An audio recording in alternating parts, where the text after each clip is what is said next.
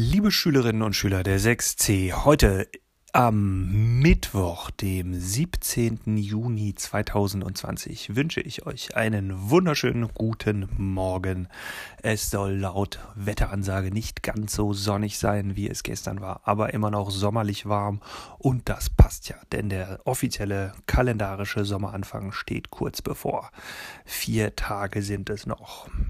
Genau. Und ich beginne heute, wie ihr es gestern abgestimmt habt, zumindest diejenigen, die teilgenommen haben. Und die waren mit einer Dreiviertelmehrheit dafür, wobei sich die vierte Stimme enthalten hat und gar nicht dagegen gestimmt hat. Genau. Also geht es heute los mit Charlottes Auftritt. Und naja, ich habe mir angewöhnt, dass ich die Namen auf Englisch lese. Und das mache ich auch weiterhin. Ähm, müsst ihr jetzt durch. Genau, also Charlottes Auftritt. But every every spring it grows young again and fairies sing. Doch wenn der Frühling beginnt, treibt und wächst alles wieder. Der Elfengesang trägt der Wind. Cicely Mary Baker, Flower Fairies im Frühling. Also eigentlich Blumenelfen im Frühling. Nur so halb übersetzt hier. Das zweite Zitat. Nobody can do the shingling like I do. The Isley Brothers. Nobody but me. Und es geht los mit dem ersten kleinen Kapitel, wie ich mir auf dem Weg zur Schule jede Menge Fragen stellte. Jeden Morgen habe ich ihn auf dem Weg zur Schule gesehen, den alten blinden Mann, der auf der Main Street Akkordeon spielte. Er saß auf einem Hocker unter der Markise vom A&P Supermarkt an der Ecke Moore Avenue und sein Blindenhund lag vor ihm auf einer Decke. Der Hund trug ein rotes Tuch um seinen Hals. Es war ein schwarzer Labrador. Das weiß ich, weil meine Schwester Beatrix ihn mal danach gefragt hat. Äh, entschuldigen Sie, Sir, was für eine Art Hund ist das? Johnny ist eine schwarze Labradorhündin, Missy, erwiderte er. Sie ist echt süß. Darf ich sie mal streicheln? Lieber nicht, sie arbeitet gerade. Okay, danke schön. Ich wünsche Ihnen noch einen schönen Tag. Wiedersehen, Missy. Meine Schwester winkte ihm zu. Da er das ja aber gar nicht mitbekam, winkte er natürlich nicht zurück. Beatrix war damals acht. Das weiß ich noch, denn es war in meinem ersten Jahr im Kindergarten der Beecher Prep. Ich selbst habe nie mit dem Akkordeonspieler gesprochen. Ich gebe es ja nicht gern zu, aber ich habe mich damals irgendwie vor ihm gefürchtet. Seine Augen, die immer offen standen, waren so milchig und verschwommen. Sie sahen aus wie weißbraune Murmeln. Das fand ich gruselig. Sogar vor seinem Hund habe ich mich ein wenig gefürchtet, was total komisch ist, denn normalerweise liebe ich Hunde. Ich meine, ich habe ja sogar selbst einen Hund. Aber vor seinem Hund, der einen grauen Maulkorb trug und dessen Augen irgendwie ganz verklebt aussahen, hatte ich Angst. Aber, und das ist ein wirklich gewaltiges Aber, auch wenn ich vor den beiden Angst hatte, vor dem Akkordeonspieler und seinem Hund, warf ich doch immer einen Dollarschein in den offenen Akkordeonkoffer, der vor ihnen stand. Und obwohl er das Akkordeon spielte und ich ganz leise hinüberschlich, hörte er immer das leise Knistern, wenn der Schein in den Kasten fiel. Jedes Mal. God bless America. Gott segne Amerika, sagte er dann und nickte in meine Richtung. Das wunderte mich jedes Mal. Wie konnte er das hören? Woher wusste er, in welche Richtung er nicken musste? Mom erklärte mir damals, dass Blinde ihre anderen Sinne in besonderer Weise entwickeln, um so den Sinn auszugleichen, den sie verloren haben. Weil er also nicht sehen konnte, konnte er umso besser hören, fast wie ein Superheld. Deshalb habe ich mich gefragt, ob er wohl noch andere Superkräfte hatte. Ob zum Beispiel seine Finger im Winter, wenn es eiskalt war, auf magische Weise warm blieben, während er die Tasten seines Akkordeons drückte. Und wie blieb der Rest seines Körpers warm?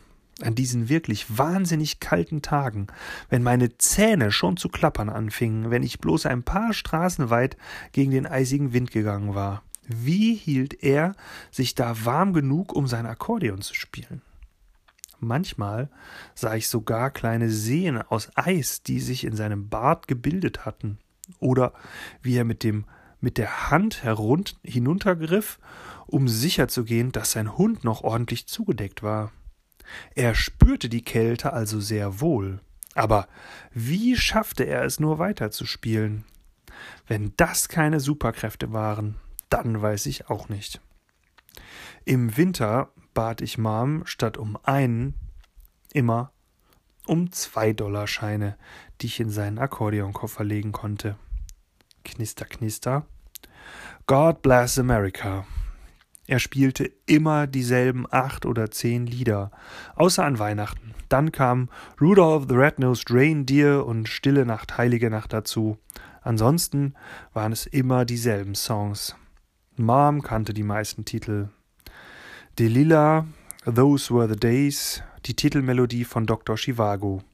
Ich lud sie mir alle aus dem Internet herunter und sie hatte jedes Mal recht mit den Titeln. Aber warum immer nur diese Lieder? Waren es die einzigen, die er je gelernt hatte? Oder die einzigen, an die er sich noch erinnern konnte? Oder kannte er vielleicht noch jede Menge anderer Stücke, entschied sich aber bewusst immer für diese Songs. Und all diese Fragen warfen immer nur noch mehr Fragen auf. Wann hatte er gelernt, Akkordeon zu spielen? Schon als kleiner Junge? Wo war er aufgewachsen? Konnte er damals noch sehen? Und wenn nicht, wie konnte er dann Noten lesen? Wo wohnte er, wenn er nicht an der Ecke Main Street und Moore Avenue saß? Manchmal sah ich ihn mit seinem Hund die Straße entlang gehen. Dann hielt er mit der rechten Hand die Hundeleine und mit der linken seinen Akkordeonkoffer. Sie gingen so langsam. Er sah nicht so aus, als würden sie in dem Tempo sehr weit kommen. Wohin gingen sie also? Ich hätte ihm wirklich jede Menge Fragen gestellt, wenn ich nicht so lange Angst vor ihm gehabt hätte. Und so habe ich nie gefragt. Ich habe ihm bloß Dollarscheine gegeben. Knister. God bless America. Es war immer dasselbe. Und dann, als ich älter wurde und mich nicht mehr so sehr vor ihm fürchtete, schienen mir meine Fragen an ihn nicht mehr so wichtig zu sein. Wahrscheinlich war ich so sehr daran gewöhnt, ihn zu sehen, dass ich über seine milchigen Augen und seine Superkräfte gar nicht mehr nachdachte. Ich gab ihm immer noch Dollarscheine, wenn ich an ihm vorbeiging. Aber das war jetzt mehr eine Gewohnheit, so wie man die Metrocard durch den Schlitz bei der U-Bahn schiebt. Knister God bless America. Als ich dann in die fünfte Klasse kam, sah ich ihn gar nicht mehr, weil ich einen neuen Schulweg hatte, der mich nicht mehr an ihm vorbeiführte. Die Beecher Prep Middle School ist ein paar Straßen näher an unserem Haus als die Grundschule, und deshalb gehe ich jetzt mit Beatrix und meiner älteren Schwester zur Schule und nach dem Unterricht mit meiner, mit meiner besten Freundin Ellie und mit Maya und Lina nach Hause, die ganz in der Nähe von uns wohnen. Anfang des Schuljahres holten wir uns manchmal nach dem Unterricht noch etwas Süßes beim A&P Supermarkt. Bevor wir uns auf den Heimweg machten, und dann sah ich den Mann mit dem Akkordeon. Ich gab ihm einen Dollar und er segnete Amerika. Aber als es dann kälter wurde, taten wir das nicht mehr so oft. Und deshalb merkte ich erst in den ersten Tagen der Winterferien, als ich mit Mom an einem Nachmittag zum A&P ging, dass der blinde alte Mann, der auf dem Mainstream immer Akkordeon gespielt hatte, nicht mehr da war. Er war verschwunden. Wie ich die Winterferien verbrachte. Die Leute, die mich kennen, behaupten immer, ich wäre die reinste Drama Queen. Ich habe keine Ahnung, warum sie das sagen, denn ich mache wirklich, wirklich, wirklich nie irgendein Drama. Aber als ich feststellte, dass der Mann mit dem Akkordeon nicht mehr da war, bin ich irgendwie abgedreht. Ich weiß echt nicht warum, aber irgendwie konnte ich nicht aufhören, darüber nachzudenken. was mit ihm passiert war. Es war wie ein Kriminalfall, den ich aufklären musste. Was um alles in der Welt war dem blinden alten Mann zugestoßen, der auf der Mainstream Akkordeon, Main Street Akkordeon gespielt hatte? Niemand schien es zu wissen. Mom und ich fragten die Kassiererin im Supermarkt, die Dame von der Reinigung und den Optiker auf der anderen Straßenseite, ob sie irgendwas über ihn wussten. Wir fragten sogar den Polizisten, der gerade Strafzettel verteilte. Alle kannten den Mann, aber niemand wusste, was mit ihm passiert war. Bloß, dass er eines Tages, puff, nicht mehr da gewesen war. Der Polizist erzählte mir, dass Obdachlose an wirklich kalten Tagen zu den städtischen Notunterkünften gebracht würden, damit sie nicht erfroren. Er vermutete, dass es dem Akkordeonspieler auch so ergangen war.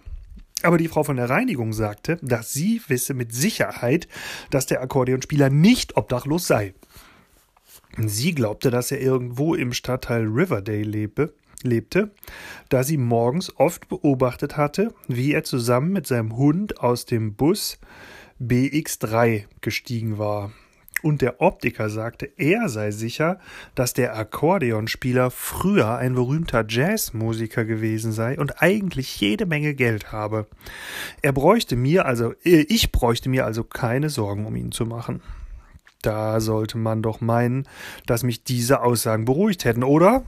War aber nicht so. Sie bracht nur einen ganzen Haufen von neuen Fragen zutage, die meine Neugier noch weiter anstachelten. Zum Beispiel, verbrachte er den Winter in einem Obdachlosenheim oder lebte er in seinem eigenen schönen Haus in Riverdale? War er wirklich ein berühmter Jazzmusiker gewesen? War er reich? Und wenn er wirklich reich war, warum spielte er dann für Geld? Inzwischen fiel ich schon meiner ganzen Familie auf den Wecker. Beatrix meinte einmal, Charlotte, wenn du noch einmal damit anfängst, kotz ich dir direkt vor die Füße. Und Aimee sagte, Charlotte, kriegst du dich jetzt endlich mal wieder ein?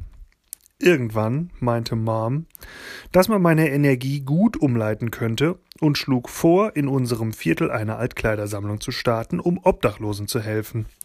Wir entwarfen Flyer, auf denen wir die Leute baten, ihre leicht abgetragenen Jacken und Mäntel zu spenden, indem sie sie in Plastiktüten steckten und in eine riesige Tonne warfen, die wir vor unserem Haus aufgestellt hatten.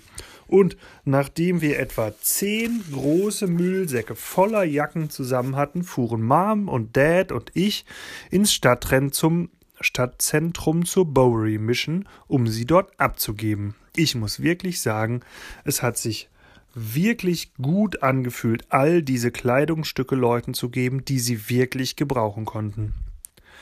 Als ich mit meinen Eltern in dem Missionshaus war, schaute ich mit um, mich um und versuchte, den Akkordeonspieler zu entdecken. Aber er war nicht da. Immerhin wusste ich, dass er einen schönen Mantel hatte, einen schicken, dick gefütterten, orangefarbenen Parker. Deswegen hoffte Mom auch, dass die Gerüchte, dass er eigentlich reich war, doch der Wahrheit entsprachen. Man sieht nicht viele Obdachlose, die so teure Jacken tragen, stellte sie fest. Als ich nach den Winterferien wieder in die Schule kam, gratulierte mir Mr. Pohmann, der Leiter unserer Middle School, dazu, dass ich eine Altkleidersammlung organisiert hatte. Keine Ahnung, wie er das rausgefunden hatte, aber er wusste es. Eigentlich waren wir uns sowieso alle einig, dass Mr. Pohmann eine geheime Überwachungsdrohne besaß, die alles registrierte, was in der Beecher Prep vor sich ging. Nur so konnte er immer über so vieles Bescheid wissen. Das ist eine wunderbare Art, die Winterferien zu verbringen, Charlotte, sagte er. Oh, danke, Mr. Pomann. Ich liebte Mr. Pomann. Er ist immer total nett.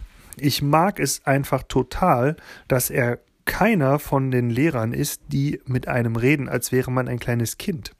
Er benutzt schwierige Wörter, weil er davon ausgeht, dass man sie schon kennt und versteht. Und er schaut nie weg, wenn man mit ihm redet. Ich finde es auch toll, dass er Hosenträger und eine Fliege trägt und knallrote Turnschuhe. Glaubst du, du könntest mir dabei helfen, hier an der Beecher Prep auch eine Altkleidersammlung zu organisieren? fragte er. Nun, wo du eine Expertin auf dem Gebiet bist, hätte ich gerne deinen Input. Klar, antwortete ich. Und so kam es, dass ich die erste jährliche Altkleidersammlung der Beecher Prep mitplante. Mit der Mühe, die das kostete und dem ganzen Drama, das sich sonst noch in der Schule abspielte, als ich aus den Winterferien kam, dazu später mehr, hatte ich jedenfalls gar keine Gelegenheit mehr, das Rätsel um den blinden alten Mann zu lösen, der an der Main Street Akkordeon gespielt hatte.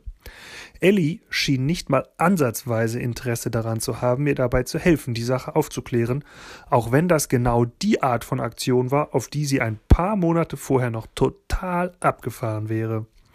Und weder Maya noch Lina schienen sich überhaupt an ihn zu erinnern. Genau genommen schien allen völlig egal zu sein, was aus ihm geworden war.